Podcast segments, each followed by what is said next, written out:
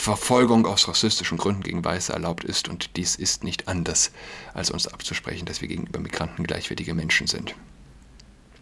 Er holt weit aus. Ja. Dieses Denken ist Ausdruck einer rot-grünen Rassenlehre, nach der Weiße als minderwertige Rasse angesehen werden und man deshalb arabische und afrikanische Männer ins Land holen müsse. Diese rot-grüne Rassenlehre ist in den Köpfen der sogenannten Antideutschen entstanden, einer linksextremistischen politischen Sekte, der mittlerweile viele grüne und auch sozialdemokratische Politiker anhängen. Hallo und herzlich willkommen zu Adrats Podcast. Mein Name ist Julian Adrat. Ich habe die Woche denken müssen, selbst die ideologischen Gegenpositionen ja, verhalten sich ja sozusagen binär. Gibt Menschen, die glauben an, äh, glauben an zwei Geschlechter und es gibt die, die an eine beliebige Anzahl glauben. Es gibt nichts dazwischen. Ja? Die einen glauben an heterosexuellen Sex als etwas Besonderes, die anderen nicht. Hm? Man wird wenig Menschen finden, die sagen, oh, weder das eine noch das andere. Ist beides nicht so ganz zutreffend. Hm? Selbst dieses Thema, selbst, äh, ja, selbst das ist binär geteilt. So wie überhaupt äh, die moralische und metaphysische Welt, ja, gut und böse. Es gibt niemanden, der dazwischen steht oder jemand, der sagt, hm, oh, da gibt es noch was anderes. Ähm, ja. Das heißt, entweder ich sage, die bisherige Menschheit ist dumm und böse, da sie nicht mehr als an zwei Geschlechter, dass sie nicht mehr davon gewusst haben oder diese, dieses Wissen ignoriert haben. Oder ich sage, die Regenbogenideologie ist böse und dumm, einen Mittelweg, ich, ich sehe den nicht. Wir leben nämlich in einer binären Welt. Vergebung ist das dritte Element sozusagen. Nachsicht, Mitleid und erster Linie Vergebung. Ja? Nicht die Position, die Überzeugung eines Menschen über sein Menschsein stellen, sondern ihn äh, trotzdem anzunehmen, auch wenn er Schwachsinn denkt. Ja, und umgekehrt. Yes, indeed. Und klar, man stellt sich als Podcaster die Frage, warum reden, was habe ich zu sagen, was gibt es überhaupt zu sagen? Dem Schriftsteller stellt sich die Frage umso mehr, weil er nochmal mehr sozusagen Zeiten überdauernd etwas fabriziert. Wieso etwas schreiben, wo es schon, wo schon Dostoevsky Bücher geschrieben hat, ja? Wieso äh, podcasten, wenn es doch tolle Predigten online gibt? Und überhaupt. Aber letztlich äh, der Zeitgeist Geist ist kreativ, ja. Er redet von 60 Geschlechtern, also muss man dazu auch in der heutigen Zeit was, sagen. Äh, was sagen. Es nutzt nichts, sich äh, auf Altes zurückzubesinnen, beziehungsweise äh, einfach den Mund zu halten. Ja? Es gilt, das Bewährte hochzuhalten. Nazis haben Queere getötet, ja, twittert Erzbischof Ludwig Schick. Gedenktag der Opfer des Nationalsozialismus. Jedes, Tag gedenk, jedes Jahr gedenken ich, gedenken ich in Auschwitz Schwitz mit jungen Menschen aus ganz Europa an die Juden, Sinti und Roma etc. Dieses Jahr besonders an die queeren Opfer. Immer neu erschütternd Menschenwürde und die Menschenrechte haben alle ausnahmslos. Abgesehen von der hässlichen Sprache, ja? Das etc. Sinti und Roma etc. Dieses Jahr besonders an die queeren Opfer. Ähm, ich halte es für starken Tobak, den Holocaust äh, nicht mit Regenbogenideologie zu labeln. Ganz im Gegenteil. Also vielmehr die Regenbogenideologie als Holocaust-Opfer zu labeln. Was, was, ich weiß es, nichts zeigt mir die Unredlichkeit dieser Ideologie und ihrer Vertreter. Schon die Nazis haben uns gehasst, ja, das Jack Norris-Argument säkularer Extremisten, nicht wahr? Äh, aber das ist nur logisch. Es war kaum möglich, dass sich ein, eine neue Religion, ein neuer Kult etablieren können würde, ohne dass sie mit der bisherigen Ersatzreligion säkularer Extremisten, ja, ich bin kein Nazi und deshalb gut, äh, konform zu gehen. Man wünscht sich natürlich diese Zeiten zurück. Bis vor zehn Jahren, ja, sah es ungefähr noch so aus. Äh, alle Menschen, die vor uns gelebt haben, waren dumm Und am schlimmsten waren die Nazis. Und nur wir heute sind gut. Und warum? Na, weil wir keine Nazis sind. Und nun gibt es den Zusatz, nur wir heute sind gut, weil wir noch eine andere Kategorie als Mann und Frau kennen. Mann und Frau gibt es überhaupt gar nicht. Ja. Geschlecht gibt es nicht. Wir sind queer. Und wir wurden sogar schon von den Nazis verfolgt. Und jetzt verfolgt man uns wieder. Nur wir sind gut. Mama mia. Jetzt spricht man uns wieder die Menschenwürde ab. Wirklich? Wirklich? Wenn man sagt, ein biologischer Mann hat nichts in der Frauensauna zu suchen, dann spricht man ihm die Menschenwürde ab? Wenn jemand sagt, ein biologischer Mann hat nichts in der Dusche der Frauen zu suchen, wenn man sagt, dass wer seinen Penis entblößt zwischen Teenager-Mädchen und Mädchen, der ist krank, dann spreche ich ihm die Menschenwürde ab? Dann bin ich Nazi? Nachfolger? Ja, letztlich läuft es ja darauf hinaus. Wenn man sagt, ein biologischer Mann im Frauensport, der dort die Rekorde bricht, ist ein narzisstischer Spinner. Dann bin ich ein Nazi. Wenn ich sage, die Grünen haben einen völlig an der Waffe, dass sie einen biologischen Mann auf einem Frauenlistenplatz sitzen lassen, dann bin ich ein Nazi. Josef Goebbels hätte sich ins Fäustchen gelacht. Der vollführt, weiß ich nicht, Saltos in der Unterwelt. Man kann es sich nicht ausdenken. Der Gedanke, damalige Nazis auferstehen zu lassen und ihnen den aktuellen Diskurs vorzustellen, man, man ja, sprengt jede Form der Vorstellungskraft. Da sitzt ein Mann, ein Mensch mit einem männlichen Geschlechtsorgan. Also einfach ein Mann ja, auf einem Frauenlistenplatz. Ein verunstellter Mann, ganz bestimmt. Ähm, denn ich glaube, hat RCEs Brüste angenäht? Ich weiß es nicht. Wie auch immer. Ja? Und wenn du das kritisierst, dann bist du ein Nazi. Diese abgründige Verharmlosung ist eigentlich nicht in Worte zu fassen. Es ist monströs. Intellektuelle Unredlichkeit ist immer monströs. Immer. Es gibt nichts Monströseres als die Lüge, die sich der Mensch selbst erzählt. Nichts ist monströser auf der Welt. Hans-Georg Maaßen ist neuer Vorsitzender der Werteunion. Und ich war auf der Website der Zeit als erstes. Es ist schwierig, Zitate zu finden. Also ich habe mir einen abgebrochen. Ja? Es ist zermürbend, wirklich. Wirklich zermürbend, die Suche nach Zitaten, selbst auch auf seiner eigenen Twitter-Seite.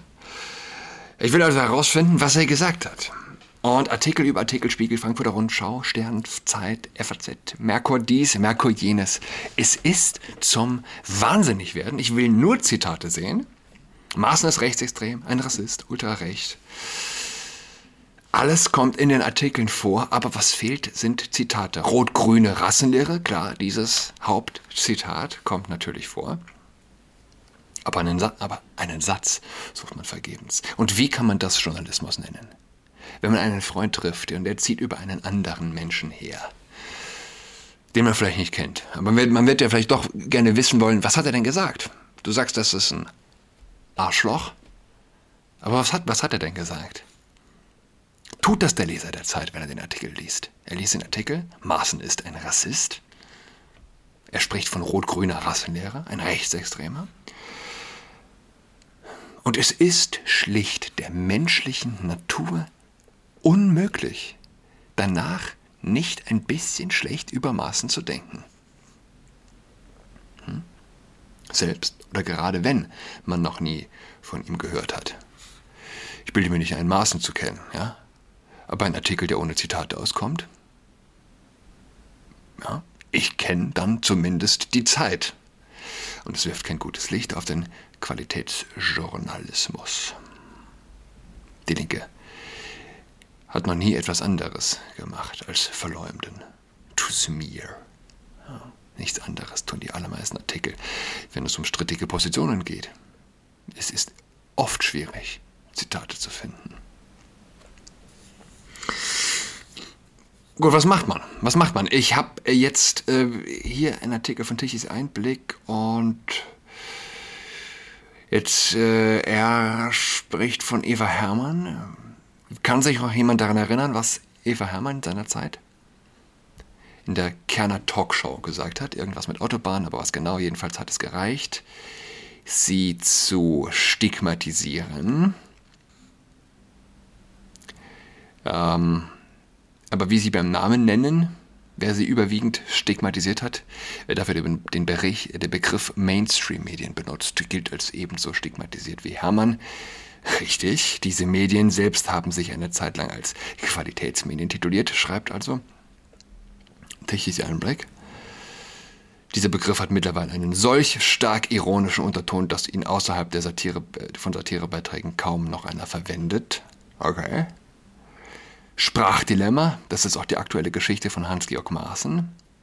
Er hat den Begriff rot-grüne Rassenlehre verwendet. Deswegen will ihn nun der Parteivorsitzende Friedrichs Merz aus der CDU werfen, wegen seiner Zitat Sprache und wegen seines Gedankenguts, wie Merz in der Bild am Sonntag sagte. Übrigens hinter der Bezahlschranke und ich habe da eben geschaut. Nein, auch kein weiterführendes Zitat zu finden. Nun ist rot-grüne Rassenlehre ein ungünstiger Begriff. Jeder PR-Experte, der sich als nicht als politischer Gegner Maaßens definiert, wird aufgestöhnt haben, als er davon gehört hat und gedacht haben, wie kann er nur, das Wort Rassenlehre wird in Deutschland eindeutig mit der massenmörderischen Geschichte des NS-Systems verbunden und ist folglich stark vergiftet. Wenn für Eva Hermann Autobahn gereicht hat, ist Rassenlehre für Maaßen mehr als genug. So. Nur so, wie es die Mainstream-Medien gibt, aber ein als akkurat anerkanntes Wort fehlt, um sie zu beschreiben, ebenso fehlt es an einem akkuraten Wort, um zu beschreiben, was Maaßen gemeint hat, zumindest im Deutschen. Die Critical Race Theory ist längst in Deutschland angekommen, hierzulande wird sie in Ermangelung einer jüngeren Geschichte der Sklaverei anhand von Minderheiten ausgelegt. Ja, ich, ich sehe gerade, der Artikel beschreibt einen ganz ähnlichen Ansatz wie den, mit dem ich begonnen habe. Ähm, Critical Race Theory. Ich habe ich hab mal eine ganze Folge der Critical Race Theory äh, gewidmet. Das einzige Mittel gegen rassistische Diskriminierung ist antirassistische Diskriminierung. Das einzige Mittel gegen die Diskriminierung in der Vergangenheit ist die Diskriminierung in der Gegenwart. Das einzige Mittel gegen die gegenwärtige Diskriminierung ist die zukünftige Diskriminierung. Im hört den quasi religiösen, äh, religiösen Unterton dieser äh, Schriften. Ex-Candy, How to be a Racist, an Anti, How to be an Anti-Racist. Wobei How to be a Racist natürlich mehr träfe. Ja. Ähm, Ex-Candy und äh, wie heißt die andere bekannteste Schrift?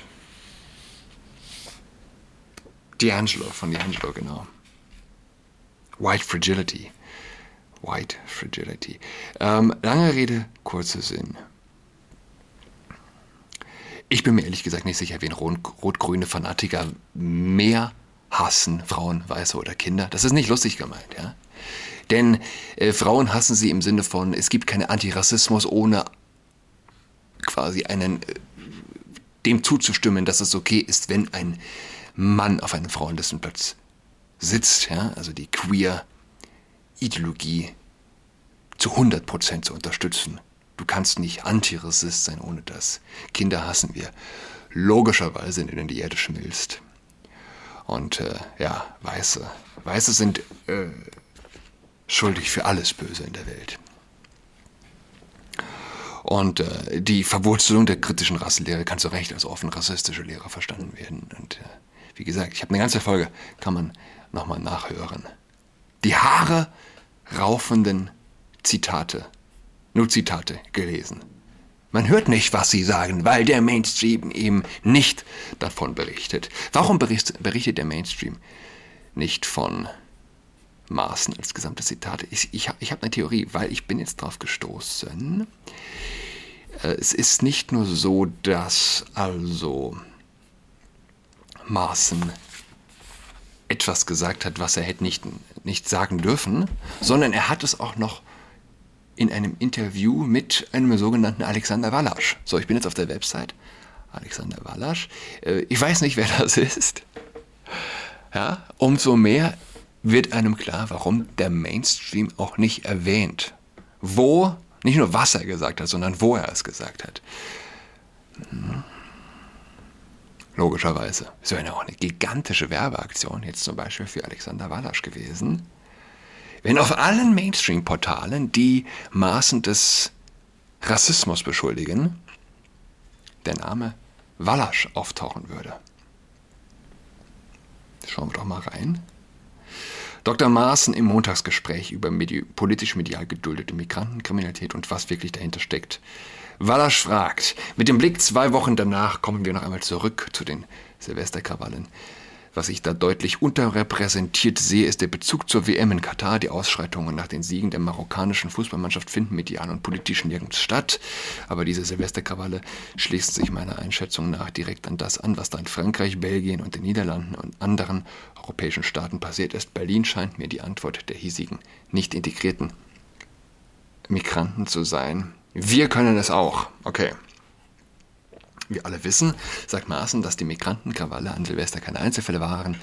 Wir erinnern uns noch alle an die Krawalle auf der Kölner Domplatte und die Ausschreitungen von Migranten in Frankreich, Belgien und anderen westlichen Staaten.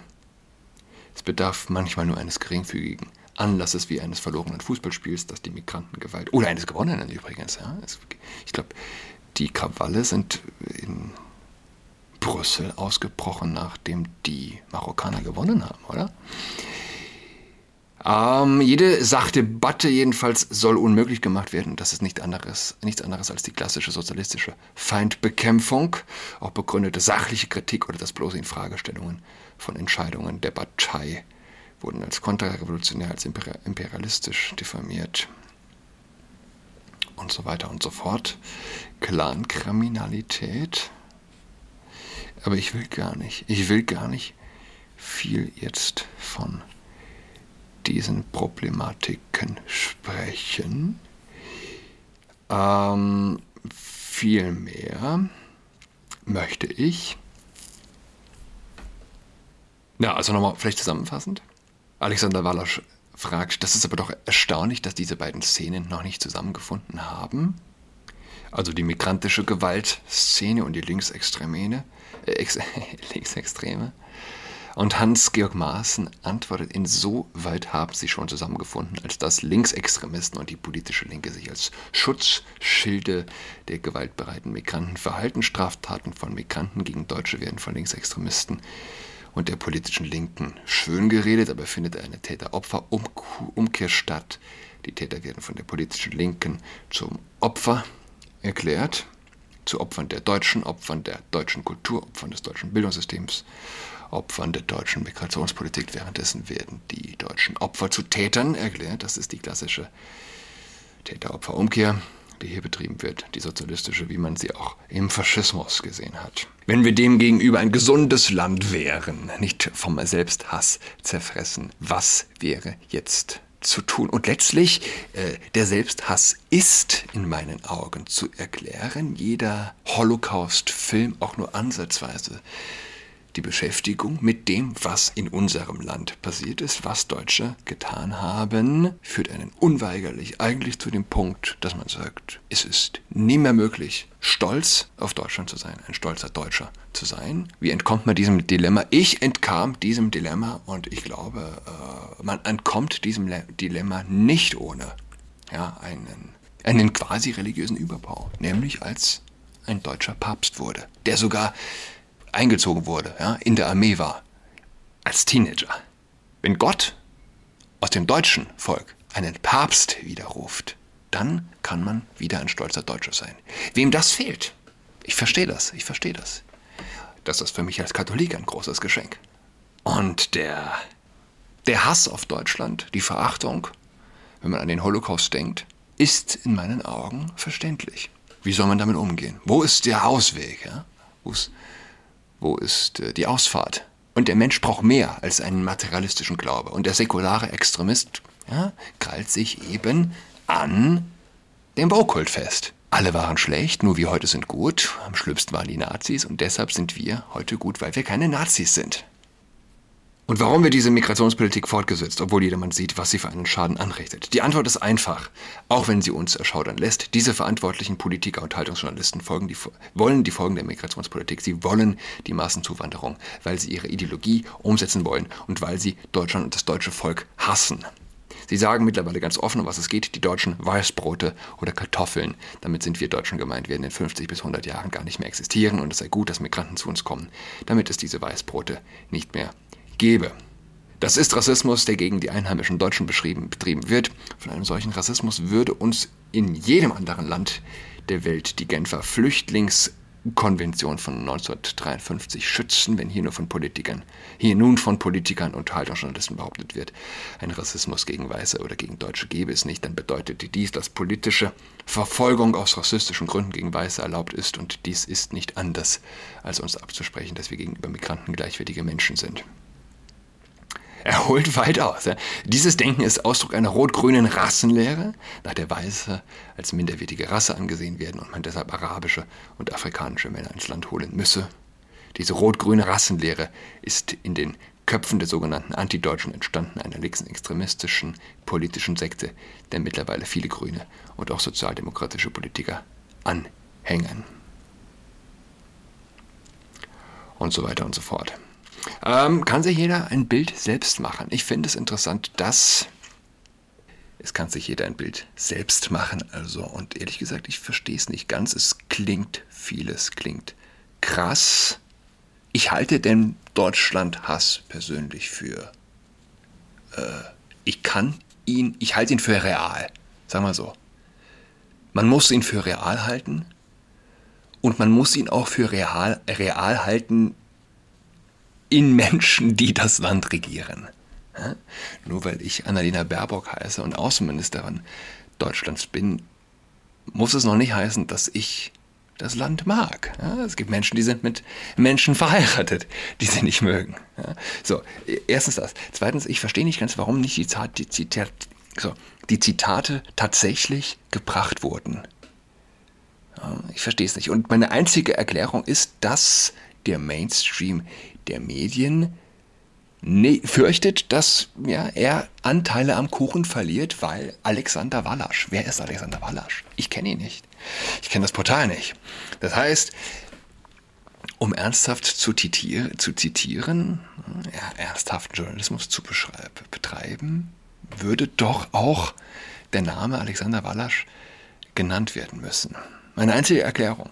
Weil ich halte das Interview auch nicht für absolut smart. Diese kleine politische Sekte sozusagen, die mag es geben. Aber die Critical Race Theory ist echt und wird echt propagiert und kommt aus den USA und ist alles andere als eine kleine politische Sekte, linksextreme Sekte hier in Deutschland. Ja? So, ähm, ich wünsche allen eine schöne Woche. Wir hören einander wieder am Donnerstag, übermorgen. Bis dahin. Tschüss. She's got COVID 19, she's tucked in all alone. She's tucked and toweling with her socks on.